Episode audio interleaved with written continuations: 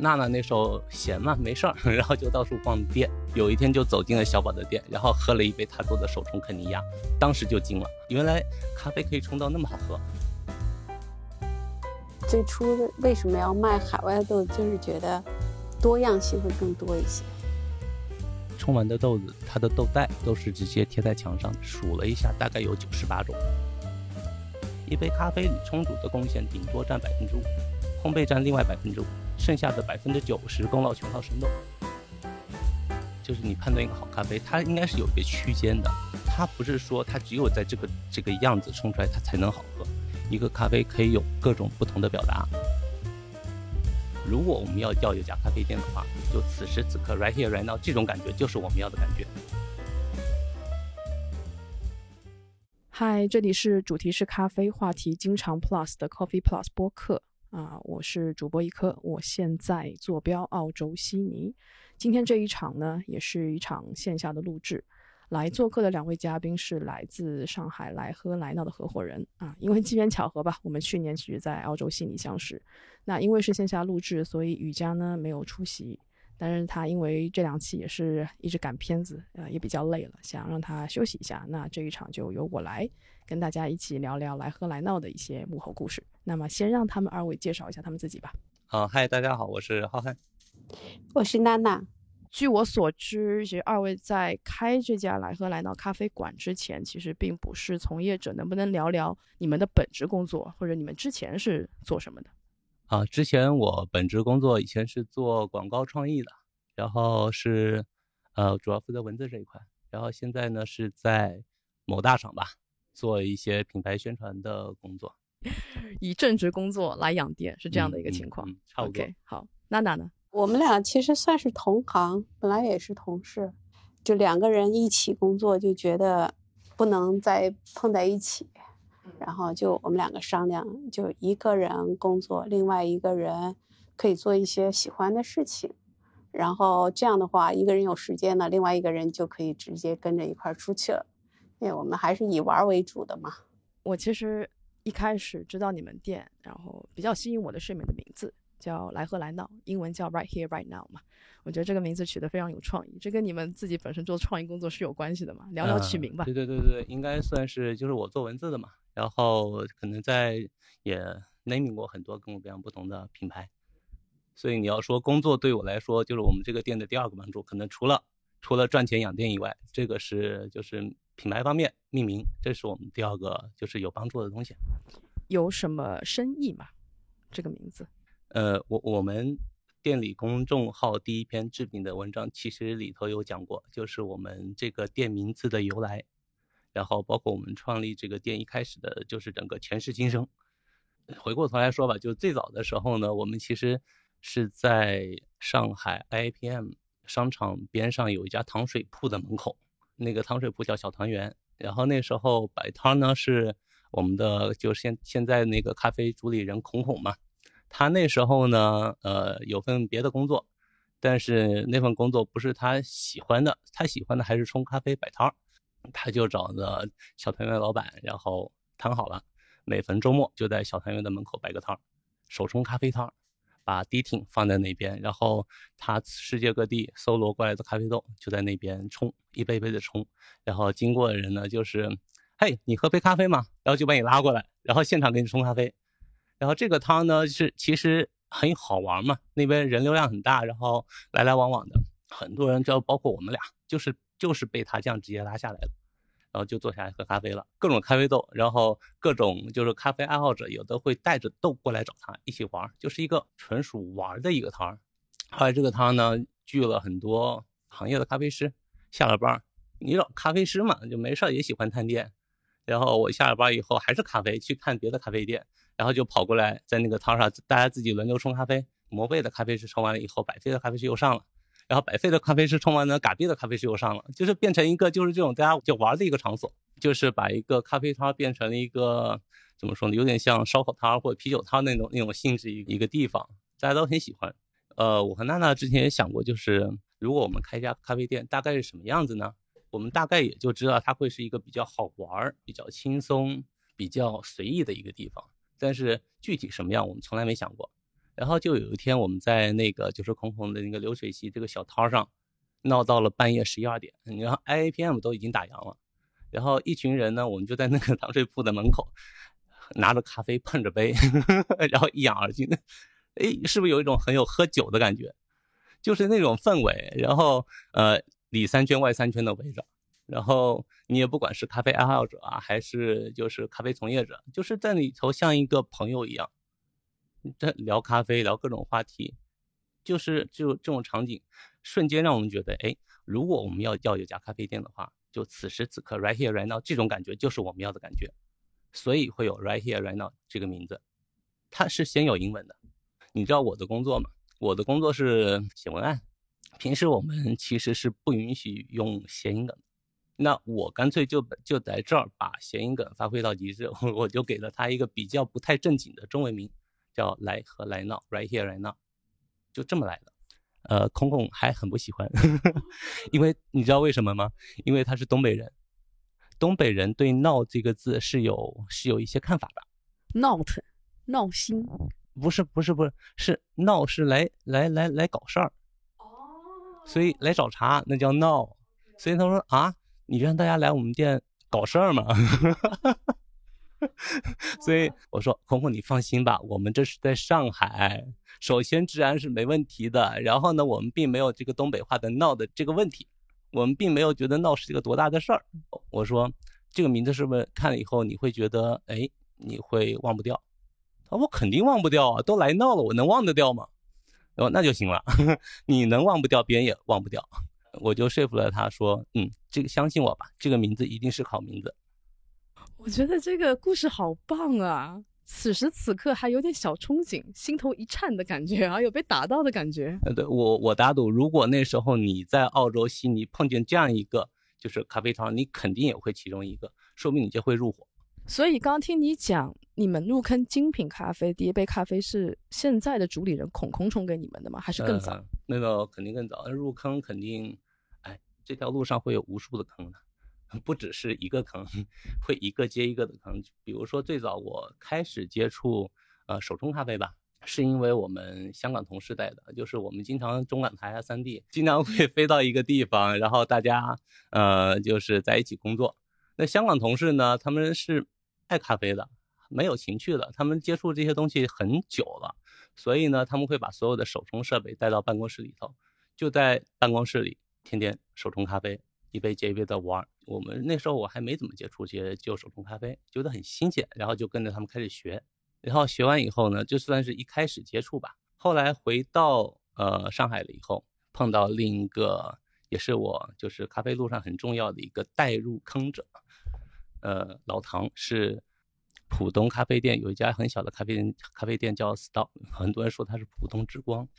是他，嗯，一开始算是我的一个启蒙老师了。我那时候所有的手冲设备都是他帮我配齐的，然后我们就在那边喝他的咖啡，然后一他就一步一步的教，哎，手冲应该怎么玩，怎么冲啊，怎么品咖啡啊。从那时候，呃，又是另一个坑，就是你会发现，其实这是一个像你在贵州。钻山洞的感觉，就那个洞，你走进去发现前面还有一个大洞，然后越走越深，越走越广。然后从那以后呢，就是我们就开始自己冲咖啡了，自己玩手冲。呃，还有一个很重要的人是小宝，小宝是现在 Coffee Spot 的主理人之一啊，他的就是另外一个呃合伙人，也是他生活中的合伙人，是叫老铁，就是他们一起开的 Coffee Spot。嗯。也是上海的一家很网红的店吧，他们店离我们就是直线距离三百米，三分钟就到。嗯，那时候小宝呢是来从北京来的上海，呃，第一个落脚点是在无穷咖啡馆，就是衡山路的一个，也是另一家很有意思的小店，无穷咖啡馆。他在那那里头先就是呃站吧台，然后呢那时候归功于娜娜，娜娜那时候闲嘛没事儿，然后就到处逛店。有一天就走进了小宝的店，然后喝了一杯他做的手冲肯尼亚，当时就惊了，然后就拉着我过去喝小宝的咖啡。哦，不是肯尼亚，是果丁丁，而且是呃乔治队长的果丁丁。然后就是这一杯咖啡瞬间把我拉进了另一个坑，就是这个洞突然间又大了，就发现其实里头有更广的空间。原来咖啡可以冲到那么好喝，然后那时候我就开始就缠着小宝，然后让他给我们冲咖啡啊。然后后来小宝一度曾经想离开上海，所以我说：“那小宝啊，你以后离开上海不行，你不能离开上海，要么你走，要么你给我找一个我以后冲咖啡的、喝咖啡的地方。”然后他就把我们拉到了 Jeepers，他说：“这个地方你以后可以喝到呃你喜欢的咖啡。” Drippers 不是杭州的那个 Drippers 吗？在上海那时候有一家小店，现在还在吗？还开着。他后来就去了东京，时不时回来。咖啡有时候跟就是你看主理人嘛，就是 Drippers，他的老板叫 Raphael，Raphael 那时候是在呃就是在上海门店站吧台的。Drippers 也是家很神的一家咖啡店，最开始是在上海一个。就是老弄堂里头找了一家，呃，一个房间，然后装修的像教堂，就彩色玻璃窗啊，然后放的是交响乐啊，嗯，我们都叫它教堂，教堂咖啡。然后他就那里头就很神圣的神圣之光一打，整个像一个神父一样在那冲咖啡。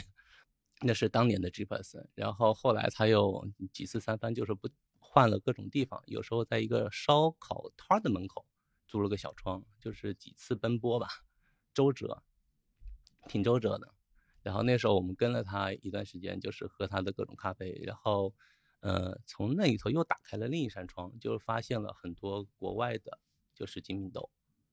那是这次我们正式的开始大规模的接触一些，就是国外的烘焙商。你们的门店实是在奉贤路上面的一个。不太起眼的一个角落里，嗯嗯，对，走过路过一定会错过的地方。就我完全理解上海又在静安区中心的位置，寸土寸金的这个状况哈。然后那个店进去以后，给我感觉其实虽然它小，但是它很聚气。就人进去了以后，如果坐满，你虽然会觉得会有一点，嗯，怎么讲呢？稍稍有点闭塞，但是它是很聚气的一个地方。我觉得非常非常贴心的地方是在这么小的一个地方，你还特意做了一个洗手间。那是因为很多像市中心静安区这样寸土寸金的地方，他们是不太可能会设置洗手间的在店内。我们就是因为那个洗手间，所以才决定要那个地址的。你不知道对喝咖啡的人来说，一一个洗手间有多重要吗？我们自己忍受过。当我们作为一个爱好者去别的地方探店的时候，我们受过这种煎熬。甚至有时候是你要聚起一大帮人一起组团上厕所那种痛苦，你就知道洗手间有多要命了。上两期跟艾老师他们在聊的时候就说啊，就是店面这个东西，你真的是可遇不可求。因为当时我们跟孔孔说决定去做店的时候，然后就说啊，那我们找找位置吧。那其实什么时候找到位置也没有确定，呃，就是觉得合适了就行，然后各忙各的。就每个人其实都有事情，都有工作的，然后各忙各的。然后突然有一天，呃，跟我跟我说，啊，娜娜，你去看一个店，有个朋友说他那个，呃，那个附近有有一个店要出来。我说好啊，然后我就过去了。然后我到那儿一看，呃，是一个很繁华的地段的一个幽静的小路上，然后。进去之后，他那个店原本是也是做咖啡，但是他是不是以咖啡为主的，是做一个嗯轻餐，因为那个老板就是里面就放了可能有两张桌子，外面再放放两张桌子，因为它这个是一个历史的保护建筑，它是不允许你在墙上做任何动作，结构什么你都完全不可以改的。然后我进去之后。呃，感觉挺好的，我觉得，哎，我进去就觉得挺舒服的。然后外面那个房间呢，我就可以就是不喜欢带那种有些挨人吧，他不太喜欢跟大家聚在一起聊天的，那就可以坐在外面啊，自己喝杯咖啡，安安静静的。然后里面呢，嗯，就大家喜欢在一起聊聚，然后聊聊咖啡，聊什么的。我想。我我脑子就想象中一个吧台在那儿，然后大家在在一起怎么样？后来我就跟空空说，我觉得这个地方挺不错的呀，嗯，要不就他吧。然后空空说，你才开一家店，你确定吗？我说我那要不然你也来看一看。然后空空说，那算了，你觉得行就行吧。就这样，我们根本没有看过第二家店，就。就决定了，其实就是因为有几个呃点，就我进去之后就觉得很舒服，我整个人就觉得很舒服，而且很有眼缘。然后，嗯，还有一个我们要求就希望有洗手间，哎，他真的有一个洗手间，我想这还想什么？就他了。它的位置因为是南京西路那个地方，就地铁站嘛，呃，好几条线，那朋友们过来，大家过来都很方便，这是一个也是非常重要的一个原因。所以总结起来几个点，一个它的店的结构跟我们设想就是可以放一个主吧台，这是我们一开始就想好要一个主吧台，就是大家围在一起来和来闹嘛，然后。可以分享东西嘛？这是我们的分享，是我们的一个就是从始到终都想做的一个主题。然后呢，第二个有洗手间非常重要，绝对是就是加附加题可以加二十分的那种。这几个考虑在一起，那我们将当地就拍板说我们就要这个地方了。所以当时你们在呃下定决心开这家来和来闹的时候，你们给自己的这个店的定位是什么呢？没有什么定位啊。就是我们没有，并没有做什么事先的规划，因为，呃，我们相信一件事儿嘛，就是你做你自己喜欢的事儿，然后这件事儿自然而然会变成你喜欢的样子。就是那时候我们并没有说我们一定要开一家什么样的店，我们只知道一些就是最基本的一些原则，它一定是随意的、欢乐的、有趣的、有聊的。因为我们自己本身不是属于那种特别太拘谨的。就首先我们碰见孔孔，他其实也是那样子的一个人，要不然我们又不会想在一起开店嘛。呃，既然大家已经是属于那种啊比较是，嗯，节奏或者说是风格是比较一致的，那就把这种风格去放大就好了，就是按这种风格去做事。那做着做着做，它就会形成一个自己的，就店本身会形成一个自己的性格，它也会吸引来相同性格的人，就是物以类聚，人以群分嘛。所以我们觉得并没有特特意的去规划什么东西，它自然而然就长成了这个样子。但是我为什么会问这个问题？是因为当时你说你喝到的让你惊艳的两支咖啡，似乎都是国内的烘焙商烘的，包括你们现在一直都很喜欢的乔治队长，可能还有其他我不知道的一些。那现在来喝来闹，在我们所谓爱好者群体或者是我们专业人士的群体里面，我们可能会比较直白的把它定义成一个海外呃豆商店。那这一个产品的输出是一开始就想好的，还是它是有一个探索的过程？啊，这个是一开始就想好了。首先，我们不做自烘焙，就是我们那时候接触的，也就是在摊上，就孔孔摊上，其实接触也都是那些国外烘焙商。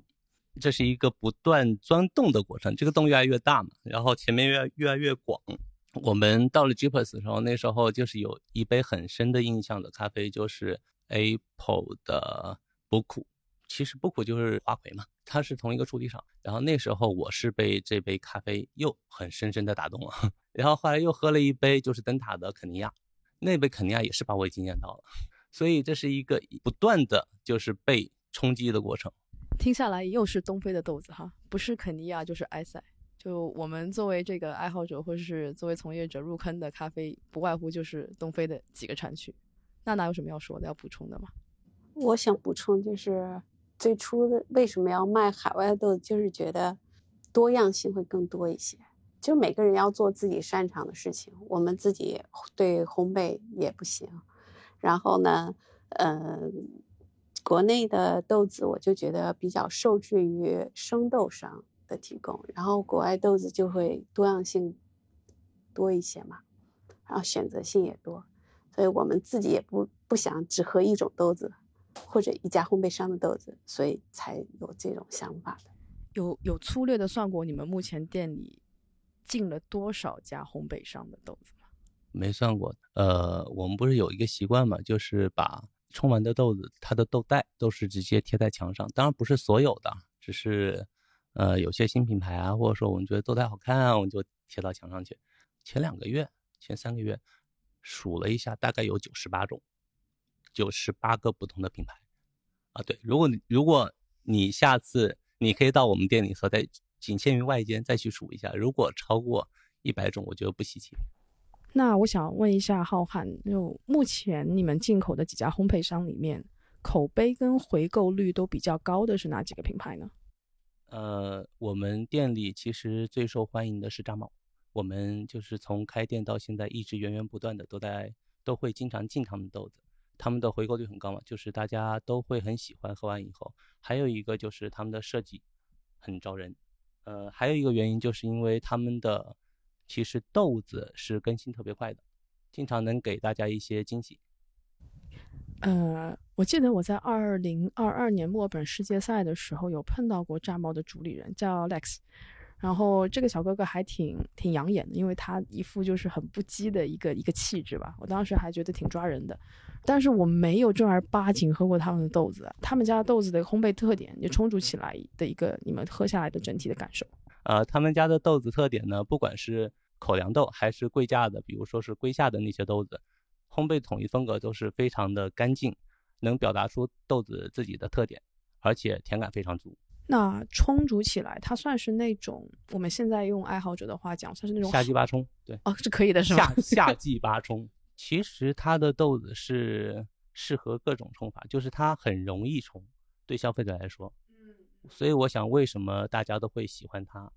你不管是用你习惯的细粉冲煮，还是冲呃还是粗粉冲煮，还是在家里用不同的滤杯，它其实都是就是很容易上手，能够冲得非常好喝。除了炸帽以外，还有其他品牌吗？有啊，德国的柏林的灯塔也是特别受欢迎的。最近我们就是发掘了一个新的烘焙商，香港的 Red Mill 红喵。Red Mill 介绍一下，因为这一家烘焙商还比较小众，是香港的一家烘焙商，对吗？嗯，对对对，香港的一家烘焙商。然后他主理人呢，因为他的生豆资源非常好，呃，他自己就是一个 BOP 的一个评审，所以他。所有的生豆基本上他都是在产区去选，然后他去做评审的时候，然后选出来的生豆，所以我觉得他的生豆源非常好，而且他烘焙也是那种技术男，然后就每天钻研他的烘焙啊什么，所以我我是比较看好他。然后我们去喝了他一些豆子，包括他的一呃，哪怕是埃塞啊什么，他都是精挑细选的，因为他其实不太。呃，选埃塞这种，但是他如果选了，就一定是非常好的风味的，然后它专业性也非常强，所以它是从呃生豆开始选的，然后到它的烘焙，到它呃卖出来，它价格也是性价比很高，就会比比如同类的豆子，呃，可能我觉得性价比是非常高的，这也是我比较喜欢的。我们可能不太愿意，就是把烘焙商互相进行一些就是等级上的，就是谁比谁好的这种比较，因为每个人都有自己的一个风，就是风格的一个就是喜好嘛。呃，但是我们可能最近会比较关注一些呃新兴的某些烘焙商，就比如说像刚才娜娜说的 Red Mill 红喵，我们会格外的关注。然后还有呃像我们试之前试过的呃布里斯班的 Toy Box。要不是你把他们引荐过来，其实我们对他们并不了解。但是我们试过他的烘焙和他们的豆子以后，尤其是我们后来在天目里咖啡节嘛，把 Toy Box 咖啡那时候正养的正正好好，然后带到咖啡节上去冲，哇，那时候的表现非常非常棒，就是超出我们的预期，而且每个人喝到的，呃，就是他们的咖啡都说非常好。我们在咖啡节上得到反馈，就是很直接的就就是反映了一个大家对他的一个接受程度嘛。所以这种，呃，红豆商我们一定会格外去做更多的关注。来贺，难道这家店有两年了吧？一坤年，二点五年。那其实，在这一路上，你们肯定很多的烘焙商也是在一个摸索、探索的过程里嘛。到现在为止，已经上百家了。这个，我说实话，我都没有喝过上百家烘焙商的豆子。你们喝完这么多下来，一定会有自己的一个选品的偏好吧？呃，我们平时在交流的时候，你们都会比较偏向于选传统处理法的豆子。啊，对，不只是我们，其实不只是我们自己的一个喜好，就包括我们店里就是那些我们店属于资深咖啡爱好者比较多。然后，呃，店里的客人他们其实也有一个，就不是说所有，但是可以看出一个大致的趋势，就是大家会比较喝来喝去，还是会更回归到一些传统处理，比如说水洗啊、日晒啊。或顶多到密处理，当然也，他们也是接受一些，呃，做的好的特殊处理的，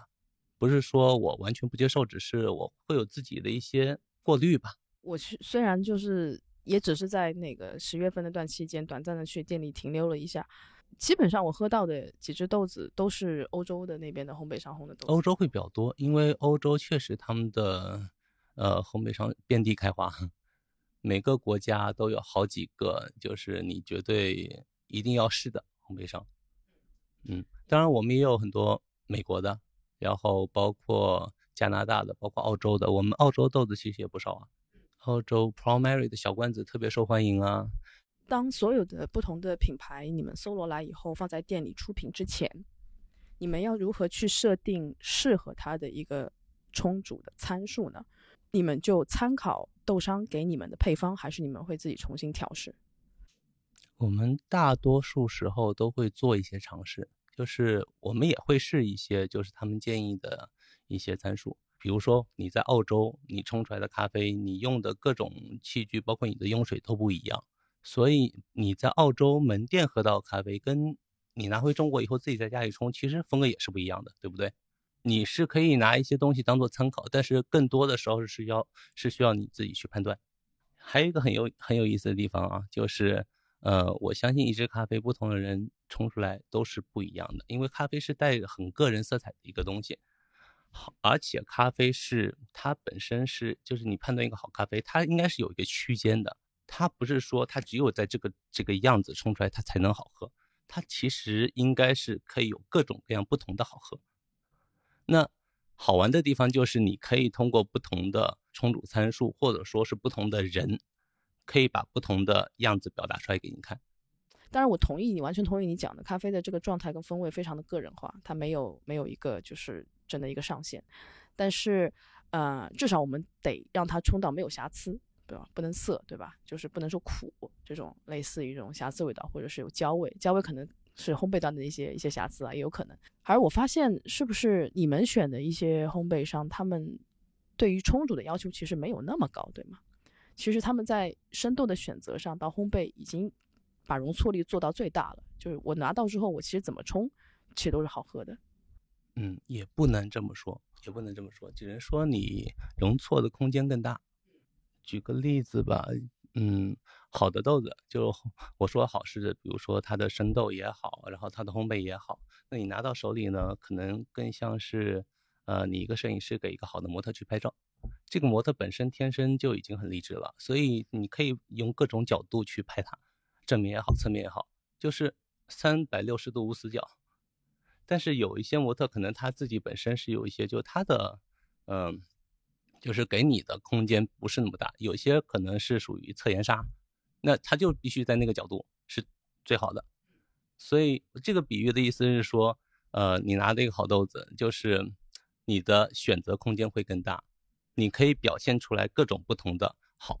那可能稍微呃，就是不是那么那么的那么好的豆子呢，它也是可以表现出好的状态的，但是你是需要找它最好的那个状态是什么样子。谈到咖啡豆最好的状态，我们就一定会聊到养豆期这个事儿嘛。哎，不过在之前，我就想问一下，你们一般来讲，就是 average，就是平均的这个运输时间，从烘焙商这边烘完到国内，大概的一个时间周期是多久？啊，这个嗯太 random 了，你过程中会出现各种各样的问题，物流问题，特别是，呃，有时候国外的物流并不是像我们想象的会那么高效。有时候挺拉垮的，还有碰到各种就是比较敏感啦，比如说海关的问题，对吧？这是大家都会碰到的痛。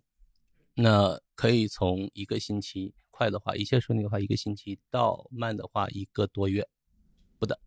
嗯，我们自己啊尝试过，就发现啊，现在比如说像欧洲一些烘焙商，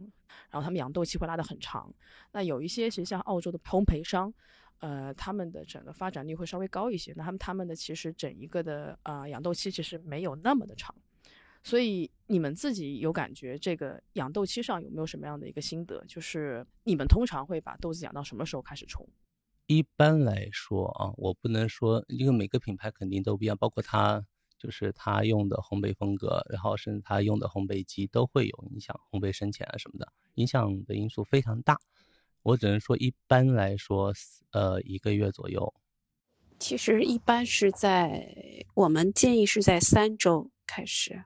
因为，呃，有的甚至我们两周就已经开始冲了。我们会测试它在不同状态下，这样我们也会更了解它。但是，呃，进口的这些豆子呢，因为它们烘焙还是偏往浅的多一些，所以我们是建议二十天开始。但有些豆子，那个 La Crabra，对他们自己的品牌建议是两个月是状态最好的，但我们也尝试过，在它两个月的时候，确实是状态最好的，是非常好的。但我们不会养那么长时间。然后，比如说上次，呃，荷兰的炸帽嘛，有一批豆子，我们特地养到了两个月冲，然后那个风味是炸裂的。哎，我就特别好奇啊，现在整个养豆期越来越长，这个事儿，我我就对消费者来讲，这到底是一个好事还是不好事呢？因为，我对我来讲，拿到一个豆子，我养到三周已经是我的极限了，就我再等，我等不了了。但是现在豆子越养越久，要养两个月，就等于我要囤好多豆子在家里，然后，然后还要算时间。哦，这个这个我买回来养到四周可以喝，哦，这个买回来我要养养两个月，我还要倒推去算时间。现在我。买这包豆子能不能卡到它最好的风味期？这这个其实是挺挺耗时耗力的一个事情，我觉得。不是也挺好的吗？这样的话你可以有很长的时间一点一点去看它的风味变化吗？哎，这个是是一个，也有些人他没有这个耐心去尝试，就是啊，那我就干脆等到它最好风味期的时候再喝吧，再开袋吧。嗯，是。其实我觉得养豆期和长短并不太重要，我重要的是我这个豆子的赏味期有多长。我如果能有一个很就是充足的时间，让我一点一点的试，就是它状态的变化，但怎么试都全都好喝，我觉得这个对消费者来说是最重要的。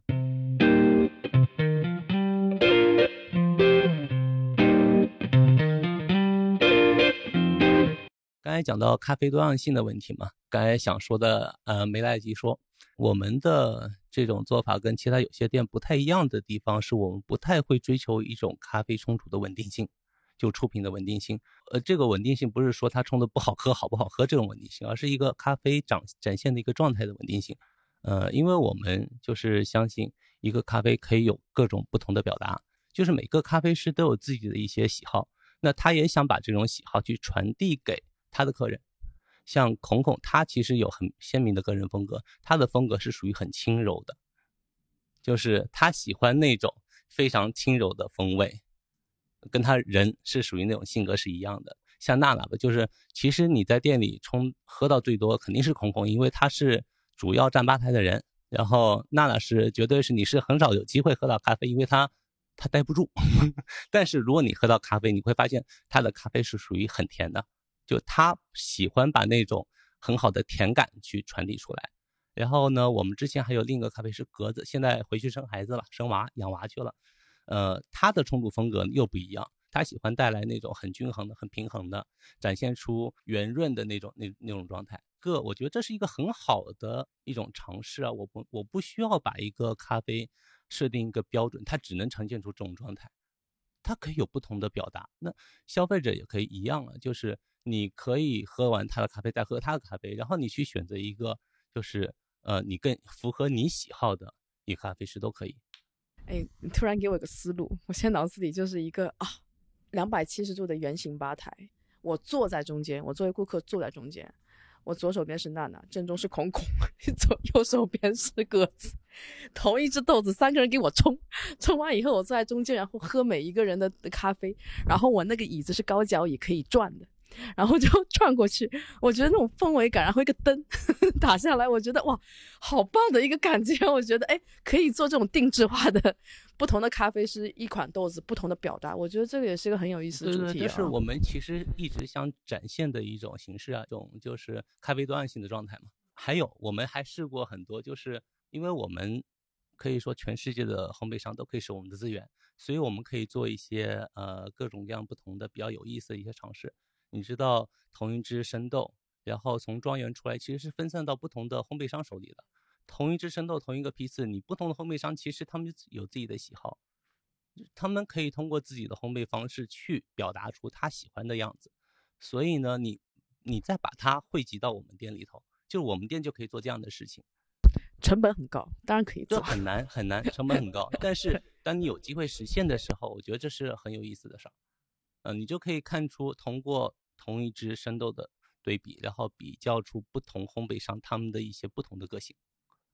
我们就试过啊，就比如说厄瓜多尔的那只 COE 三是 c 爪和梅花豆的一支拼配，这家生豆呢，我们发现美国的 SEY C 也红了，呃，西班牙的 Nomad 也红了，然后还有英国的特别嘉宾 Special Guest 也红了，然后我们就把它挨个都买过来，然后进行尝试对比，然后就发现它们之间其实同一只豆子表现差异非常大。这就很明显，一对比你就发现，哎，其实一只咖啡可以有那么多不同的表达方式，很好玩，很好玩。然后我们还做过另一种，就一期特别的活动，做了一个北欧浅烘和日式浅烘的对比，就是我特地翻遍了他们所有，比如说欧洲国家的烘焙商的豆单，翻遍了日本烘焙商的豆单，然后找出同样的庄园、同样的豆子处理法，嗯，只不过不同烘焙商手里同一时间烘出来的。然后拿过来做一些对比，直接做了一场就是欧洲和 VS 日本的分享会。当你有过这种直观的对比的时候，他已经立刻就表现出来了。那我就顺杆问了啊，就是你刚刚聊的那个不同 不同呃烘焙商，同一款豆子为例，你刚好有这样的经验吗？你可以稍微总结一下他们不同的这个国家他们的烘焙上的烘焙特点吗？我就说我们做的那期活动吧，就是北欧浅烘 VS 日本浅烘的一个那个那个对比。总体喝下来，同一只豆子的对比，北欧的会更浅，然后更偏花果香，出来的那种呃酸质会更偏明亮活泼；日本的酸质会更收敛，这是一个很明显的对比，也也能看出，就是你知道两个地域不同的人有一些性格的色彩在里头。美国呢？美国和加拿大也好像这种北美的，他们的烘焙整体在。浅烘里面，只能说浅烘里面，他们是会偏深一点的，就是它的传统烘焙是会，那 C 不能说 C，只能说它是个个别的一个美国的呃品牌，但它整体的会稍微深一点。呃，Onyx 算吧，对，就他们的发展会稍微长一些，稍微长一点，所以甜感会比较好一些。对，甜感比较好一点，然后。嗯，到后尾段的巧克力会多一些，所以你个人是比较喜欢冲美国的烘焙商的豆子，因为刚好在你喜欢的这个风味区间里。呃，也不是，我其实更喜欢 C。然后我发现好像就是去年下半年开始，就你们店一下子成为黑马，也是因为不同的就国外烘焙商主理人到你店里做分享开始的。当这些主理人来你店里做分享会的时候，他们跟消费者交流最多的是什么样的事情？啊，因为他们都是烘焙商嘛，所以一定是从烘焙风格开始谈起的。你看，我们我算一下，去年我们做的几场，我记得的，啊，德国的 Populous，然后柏林的品牌，然后还有澳洲的 Toybox 和悉尼的 Stitch，呃，接下来是丹麦的 La Cava，然后加拿大的。呃，Russell，呃，其实是巴西韩裔的那个世界冠军，WBC 的冠军 Boran，他的合作烘焙伙伴 Russell，他们的品牌。然后年末最后一场是法国的卡瓦，嗯，有这么几场吧，嗯。然后肯定是从他们的呃烘焙风格、品牌理念啊、烘焙风格开始谈起的。然后他们每个品牌都有非常鲜明的。理念和个性，所以这一些烘焙商所传递出来的一些理念，最打动你的是，或者让你记忆最深刻的，就是说他可能给我耳目一新的感觉。就是这些烘焙商的直接交流，每次都可以让我学到一些新的东西。因为我们之前做过一个丹麦拉卡巴的分享会，在这个分享会呢，就讲到了一些关于他们注重的东西。我印象非常深刻的就是，他们团队是这样说的：一杯咖啡里冲煮的贡献顶多占百分之五，烘焙占另外百分之五。剩下的百分之九十功劳全靠生豆，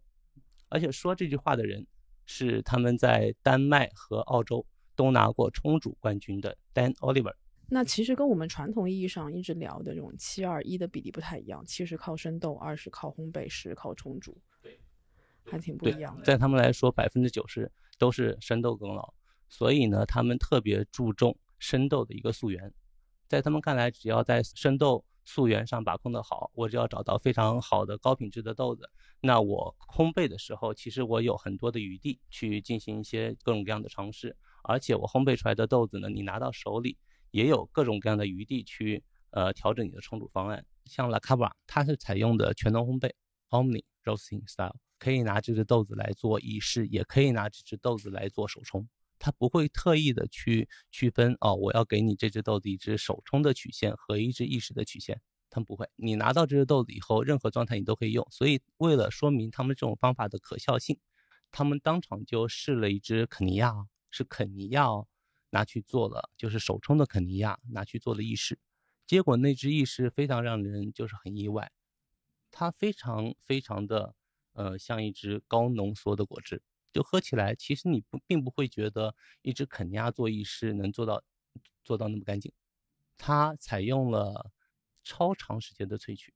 十八克的豆子萃了六十克的咖啡液。一般来说，我们觉得萃到最后会出现很多不好的杂味。就拉卡巴为什么有信心去这样做呢？因为他对自己的生豆豆豆源非常有自信，他觉得哪怕我萃到最后，那种杂质都不会出来，不会有不好的味道出来。这是。选豆给了他们一个就是做全能烘焙的一个信心，以及萃取的时候你可以就是有各种极限探索的信心。关于你说这个生豆品质的问题，与其说你买很多欧洲的烘焙品牌，觉得他们都很好，而且出来的这个质感啊、风味啊、干净度啊，其实都很在线。与其说他们烘的好，不如说他们的生豆的这个资源好。生豆肯定是其中的一个非常重重要的原因。对我们刚刚发布的上一期的啊主题，有一个话题也在聊，也我也挺感兴趣的，就是关于生豆资源国内跟国外的一个一个比较吧。他们就觉得说，哎，国内现在的生豆资源其实并不比国外差，但是我自己喝下来又觉得，国外的好像一些优质生豆的选择性好像似乎比国内要更多一些。呃，对我同意是一个多样性的一个区别吧。我们那时候其实一开始也是从国内烘焙商开始试起的，呃，试来试去呢，就发觉并不是烘焙水平的原因吧，很多时候是因为我们选择太少，大家的就是这一家这一家可以提供的选项跟那家其实呃本质上不会有太多区别，那喝来喝去都还是这几种豆子。那我们我们试了一下国外烘焙商，发现其实国外烘焙商的选择非常非常的多，就是这些这些生豆豆源，其实在国内的烘焙商的豆单里并不常见到，不管是口粮豆，还是一些就是呃更高端的一些呃豆子的选择，国外至少选择是更广泛的。我这次回去也有发现，有好几款豆子，其实啊，至少是在澳洲境内啊，我先也无法代表其他国家，在澳洲境内的有好几款豆子，我发现国内的一些烘焙商也有拿到，然后烘出来的效果也非常好，包括埃塞的雅叶处理厂，包括像啊崩贝，就是埃塞的崩贝，这些其实其实都有，就我们也有买，他们也有买。那我是觉得这个多样性似乎有在慢慢的。减少就是没有那么大的差距了，慢慢有在追平的这个这个趋势。对，近年我发觉是有很大的进步，至少大家选择的余地，互相之间的豆子的区别选择就能够区分开来了。提到就是优质生豆的资源，我们一定会说到肯尼亚啊，或多或少会聊到 Team。然后上一期我在听烘焙师的聊天的时候，他们就说啊，国内的很多的烘焙师都对肯尼亚有一个产区的情节。我个人是其实对产肯尼亚这个产区没有太多的情愫的。我我一开始喝肯尼亚的时候就是那种中烘，就非常番茄味儿，我觉得它很特别，但是我并不喜欢。让我对肯尼亚这个产区改观的是二零一六年我在上海茂名南路的黑羊，我当时喝到了一位当时的店内小姐姐，我还记得她的名字叫大淼，她给我冲了一杯短笛的肯尼亚单品。我喝完以后，我走上去问她，我说这是啥？他说啊，肯尼亚。我说啊，这是肯尼亚。我没有，我没有想到说肯尼亚做呃黑咖跟做奶咖完全就是两个东西。然后从那个时候开始，我对肯尼亚慢慢慢的改观，直到我两年前自己开始做烘焙，我就发现，只要是现在这个时候，现在这个时候差不多已经是新一季的埃塞啊、肯尼亚都开始慢慢的出来，采收季是十二月到二月份嘛，对不对？然后再做后置的处理，开始要运出来了，那基本上可能三四月份我们都会拿到新一个产季的批次，我就发现每几乎澳洲的每一个烘焙商那个时候都在出肯尼亚，现在已经开始上了。肯尼亚已经开始出了，我就觉得说啊，原来就大家就不管你喜不喜欢它，肯尼亚这只豆子这个产区是一定会出现在菜单上的。然后我们我们自己的嗯烘焙工厂也是每次每一年一买就是买三到四包不同的肯尼亚。那我自己在烘焙的过程中，我才慢慢的去体会肯尼亚咖啡的魅力。到现在，我对肯尼亚咖啡接受度越来越高，但也我也不能说它是我最喜欢的产区之一，no，它也不算。对，但是我自这是我自己个人哈，在那一期节目里，有听到一个很有趣的现象，他们在分享的就是，虽然国内的烘焙师有自己有肯尼亚情节，但是好像在消费端很多的消费者。也并不是每个人都接受，但是在我们的爱好者群里，大家对肯尼亚每次只要肯尼亚咖啡一出，他他们就会有一些话题的热度，尤其是对于北欧的一些烘焙商，这里面就是以 Team Wonderful 为例，我一个最经典的一个典范了。就每次每个人在描述 Team 的时候，都说哇，Team 的肯尼亚是 YYDS，然后全世界的烘焙商啊，就 Team 一定是肯尼亚的怎么样首屈一指，对吧？就是你你和肯尼亚怎么样，你都要喝 Team 的。所以，我倒是听想听听你作为一个资深爱好者，现在也算是咖啡馆的一个经营者，你自己对于肯尼亚产生这些看法。我觉得咖啡界肯定不能缺少肯尼亚，因为肯尼亚有非常自己鲜明的特点，而这个特点是其他产区的咖啡都代替不了的。这是它的一个怎么说呢？嗯，就是你不得不不得不尝试的一个原因。我不知道其他圈子里头对肯尼亚是怎么说的，但是我们店里头的肯尼亚。虽然说它不至于每次出现就会引起一个话题，但是，呃，关注它的人从来都不少。因为我们试过各种各样不同烘焙商的肯尼亚，然后，呃，也都给我们留下了很深的印象。比如说我们嗯一直在用的炸帽，他们家肯尼亚只要一出来，其实都很受欢迎的。就是这支肯尼亚是一直都会有的，只不过呢每次会换不同产区的批次，这个批次用完了，用下一个批次代替。但是呢，每一次批次都是有点不一样的。可是每一个批次，他们的肯尼亚都非常有特点，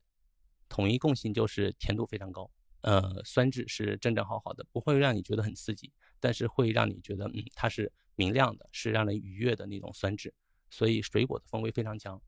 我们也试过非常好喝，算是也是把我带入坑的一只肯尼亚，就是灯塔那只肯尼亚。后来我记得我写了一个帖子在公众号的时候，有人特地回我说，嗯，我跟你一样也是被灯塔的这只肯尼亚带入坑的。然后我们还试过澳洲 Market Lane 的一一只肯尼亚，非常非常好。我觉得它这只肯尼亚选的那种莓果的风味，然后它的那种酸甜结合的那种酸质，非常的让人口齿生津。之前我在试过。呃，灯塔肯尼亚之前我也喝过乔治队长一只肯尼亚，他的那只就是你说的是一只番茄味的肯尼亚，可是那只番茄味是我觉得就我本身也并不是非常喜欢番茄风味的这种调性，但是那只番茄风味肯尼亚让我觉得它是一个好吃的番茄。刚你刚才吃的那只番茄，对吧？不是说所有番茄风味的肯尼亚都是属于啊让你有一个不舒服的那种酸质。它甜感非常高的时候呢，你会呃酸质又有点收敛的时候，你会觉得这个酸质非常的可口。这是我之前就是也是对国内烘焙上有着非常深刻的肯尼亚乔治队长红的。我当时不喜欢肯尼亚是因为它的酸太过明亮，但是你要知道，我接触肯尼亚的时候，就是让我改观的那杯奶咖是后来的事情了。一开始我喝的是中烘肯尼亚哦，就是那种非常番茄味的肯尼亚，这个很难让我喜欢的起来。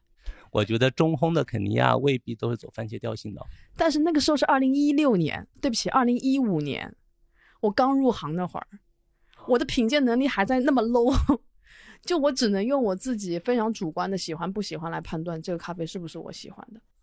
哦对，然后说到说到肯尼亚的黑咖，之前你在国内的时候，我不是推荐过你，然后我我说我想带你去一些咖啡店走一走嘛，其中就有一家，它是以肯尼亚的黑咖出名的。呃，叫喜星，淮海路边上一家小店，很北京风格，老北京风格的一家店。然后他们家的肯尼亚，就是我如果带人去探店的话，我一定会带人去试试的，会颠覆你对一个肯尼亚做黑咖的一个印象。喜星好像在爱好者里面听到的不多哈，这个名字。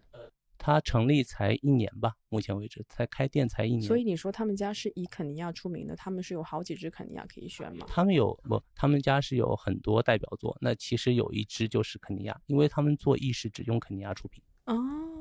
了解了解。不管是奶咖还是呃美式，都是用肯尼亚出品的。OK。然后他们家的海盐得体也非常非常有特点啊。这一家可以 mark 一下，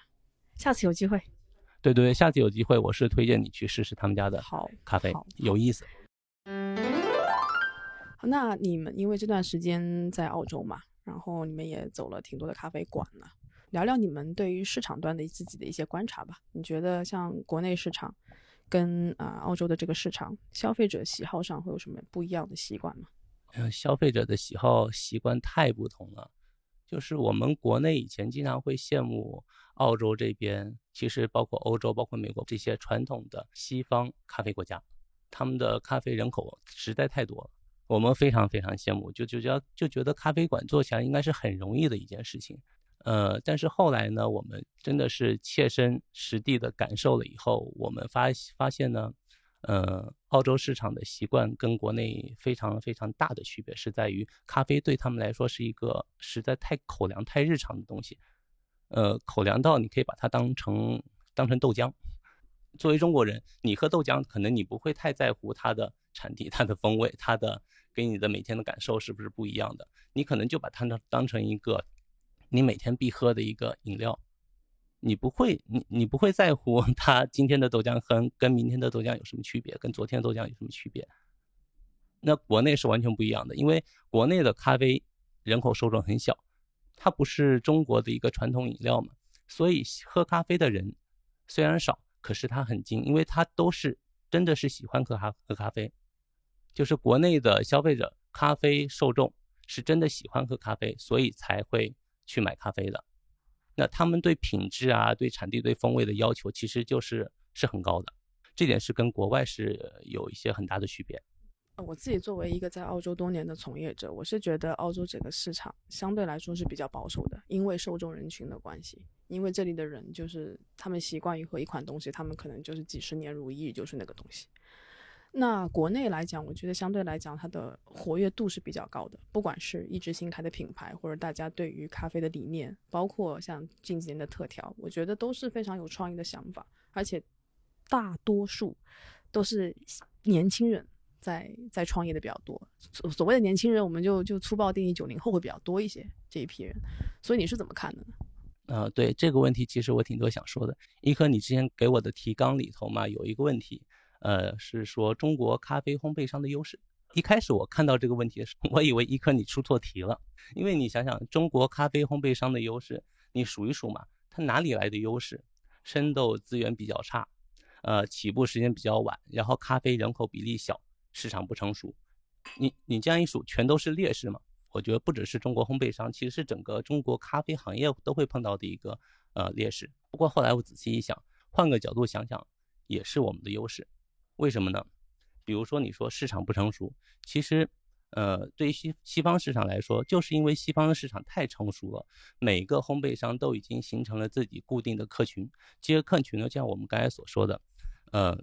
他的客群其实形成了一个自己固化的一个喜好。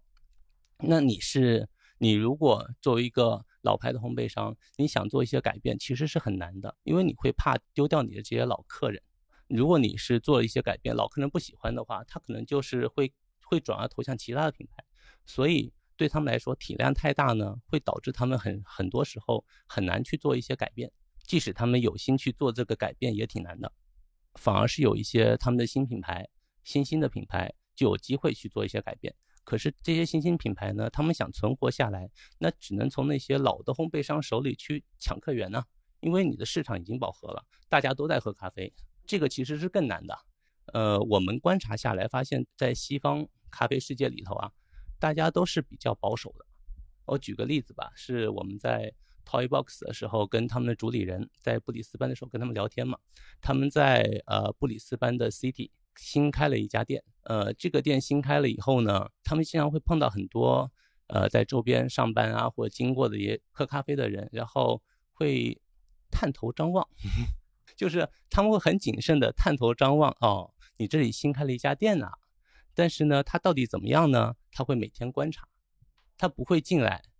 打探一圈去消费，不会的。他们每天都要喝咖啡，可是这个 quota 他们会很谨慎，是选择去给我以前的熟悉的老烘焙商去捧场呢，还是我把这一杯就是 quota 的钱用在你这家新开的店，我不是很 sure 的一家店的身上呢？所以他们会观察了很久，看你每天好像人气越来越旺喽，然后某一天他才下定决心走到你店里来去买第一杯咖啡，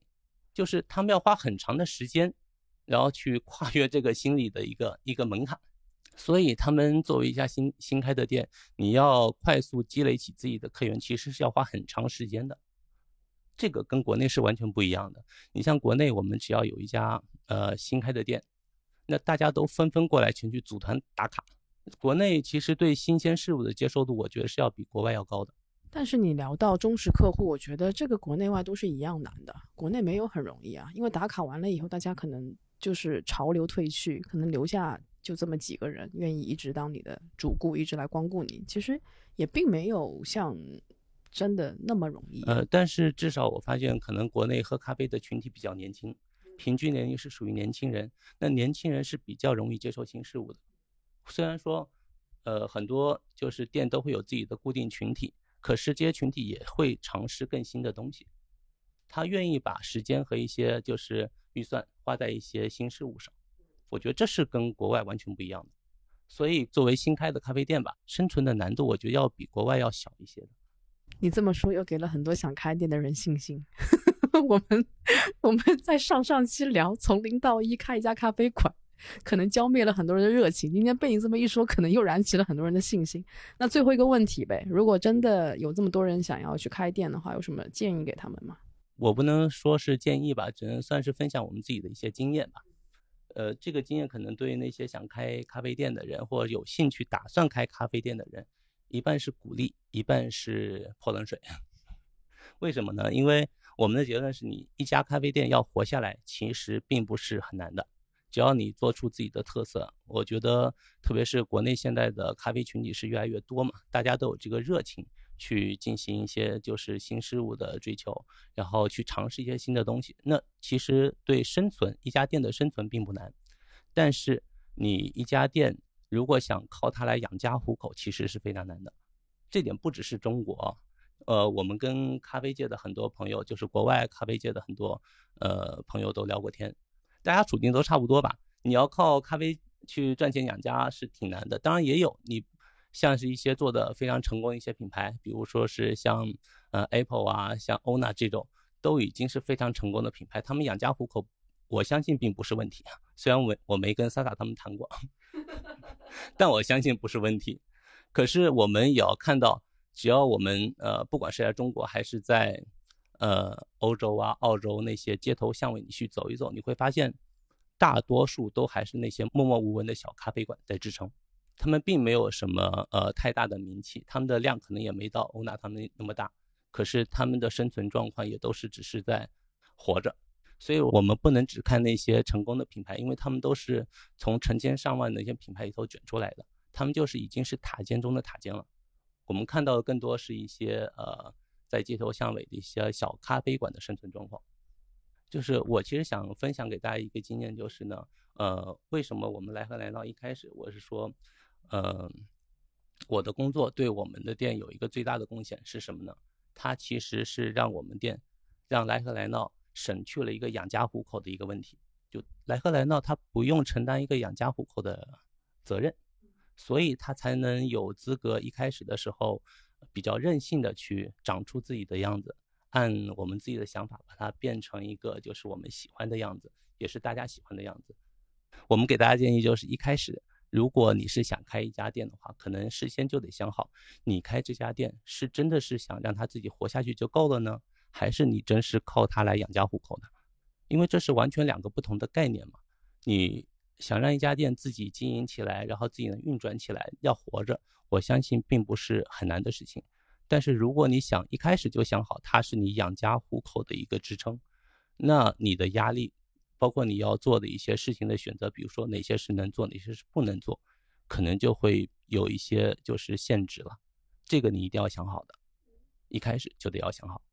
那经营这家店两年多，你觉得对你们最大的生活上的改变是什么呢？就是你会有更多的朋友啊，然后你在市区内有了一个客厅，你有地方可去，然后你朋友要找你的话，就会想到啊，到这个地方来找你，然后你的社交圈子、你的朋友圈子会不停的扩大，会凝聚更多更多跟你有就是兴趣相投的人过来跟你一起玩，我觉得这是很开心的事情。